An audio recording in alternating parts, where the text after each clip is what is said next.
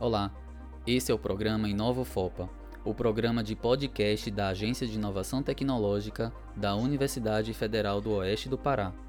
Meu nome é Romero Carrilho e no programa de hoje vou conversar com Eduardo Jesus, estudante pesquisador do curso de Ciência da Computação da UFOPA, sobre o tema Ecossistema de Inovação. Eduardo, seja muito bem-vindo. Muito obrigado, Romero. É um prazer estar aqui no podcast Nova UFOPA. Obrigado pelo convite. Beleza, Eduardo. Então, eu vou te fazer a primeira pergunta. Seguinte, quando eu penso em ecossistema de inovação, a primeira reação que eu tenho é lembrar um pouco do conceito de ecossistema que é estudado lá na biologia, uh, composto de um conjunto de interações entre seres vivos, fauna, flora. E eu queria te perguntar o seguinte: essa percepção tem alguma relação com o conceito de ecossistema de inovação? Muito bem colocada essa pergunta. Totalmente. Existem muitos, muitos teóricos que discorrem sobre esse conceito de ecossistema de inovação e todos eles se baseiam nesse conceito de ecossistema biológico, onde tu tem fauna e flora coexistindo e competindo para garantir sua, sua sobrevivência. Uh, no ecossistema de inovação não é diferente, a gente tem diversos tipos de atores uh, institucionais, empresariais, que estão competindo e coexistindo de, de forma a garantir sua, sua existência e permanência no mercado. Hum, entendi. Uh, então, já que você mencionou os atores, me conta então quais são esses atores que compõem esse ambiente. Uh, a gente pode dizer que esses atores eles estão de alguma forma interligados? Como é que funciona? Exatamente. No, a interligação no ecossistema funciona para que é, justamente para que a gente possa chamar ele de um ecossistema. Quando a gente tem atores uh, soltos, a gente não tem essa caracterização de ecossistema. Existem modelos utilizados para estudar esses ecossistemas que consideram uh, uma tripla, tripla hélice, que, que fala de atores do tipo governamental, empresarial e universidades. Mas atualmente existem modelos mais atuais que, que falam de modelo de sete hélices, que além desses já citados, também consideram a sociedade civil, habitats de inovação, instituições de fomento e outros tipos de atores institucionais como, como atores constituintes do ecossistema de inovação.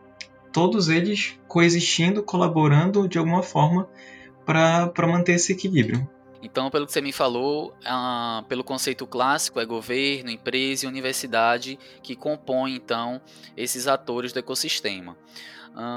Agora que a gente já conhece esses atores, eu gostaria de trazer o debate um pouco para a realidade da região oeste do Pará, em especial aqui da cidade de Santarém. Estamos em um contexto, né, é, como você sabe, de região amazônica, ao norte do Brasil, longe de vários polos de inovação, não só do Brasil, né, uh, mas também do mundo. E eu queria saber como é que funciona o ecossistema local. Uh, podemos dizer que esses atores estão conectados? Muito bom. É, a gente é, ainda tem um, um, ecossistema nascente aqui na região, aqui em Santarém. Uh, o projeto do qual eu faço parte, da, da, da UFOPA, ele, ele visa justamente mapear esses, esses atores e suas relações. E o que a gente percebeu nesse mapeamento feito foi que apesar de a gente ter algumas, algumas ações feitas de forma individual por esses atores, uh, a gente ainda não tem uma conexão forte, não tem uma visão compartilhada, o que caracteriza propriamente o, as relações do ecossistema. E é muito importante né, que esses atores eles estejam conectados, porque quando a gente pensa em desenvolvimento regional, a gente precisa buscar entender qual é a vocação de uma determinada região, né, de uma cidade. E quando a gente pensa em Santarém, é, Santarém é uma cidade que tem a base, a sua base o comércio, a exportação de produtos agrícolas, o turismo. Então, é, eu queria saber a tua opinião. Existe realmente uma, uma questão de vocação regional? É possível que a gente consiga conciliar os interesses de, desses atores num ambiente tão diverso? É realmente um desafio descobrir uma vocação para se focar os esforços e desenvolver esse ecossistema, porque como, como tu mesmo disse, existem várias potencialidades latentes aqui no município, seja turismo, exportação de grãos e assim por diante. Mas para que haja, haja uh, uma visão compartilhada do, do, qual a potencialidade da cidade a qual, a, a qual todos os esforços devem ser investidos, é necessário que esses atores se conectem e, e eles consigam enxergar de forma compartilhada no que se deseja focar. Também um papel da, do governo, do, dos atores governamentais, estarem colaborando de forma a, a criarem políticas públicas que estimulem determinado setor. É assim que a gente vai ter um ecossistema de, um, de, uma, de uma área específica sendo desenvolvido. Perfeito. Agora eu vou te fazer uma última pergunta. Uh, existem iniciativas na cidade para que esses atores eles possam se conectar mais? É, além de você que estuda esse assunto é, relacionado ao ecossistema de inovação, sabe dizer se existe alguma metodologia em andamento, algo que de repente é, pudesse servir de um norte para que esses agentes pudessem estar mais interligados? Perfeito. Além dessa iniciativa que ocorre dentro da UFOPA, eu desconheço outra, outra iniciativa que vise mapear e conectar esses atores. Ah, tá. Além dessa iniciativa da qual faço parte na UFOPA, juntamente com a Agência de Inovação Tecnológica, eu desconheço ah, de outras iniciativas que tenham o mesmo objetivo de mapear e estar tá realizando a conexão desses atores. Uh, a gente a gente está fazendo esse mapeamento, é um, é um mapeamento que ele é constituído de etapas. A última etapa que a gente ainda está por fazer é justamente reunir esses atores e, e tentar chegar a um senso comum do que, que, é, do que, que são as potencialidades da qual devem ser uh, investidos os esforços.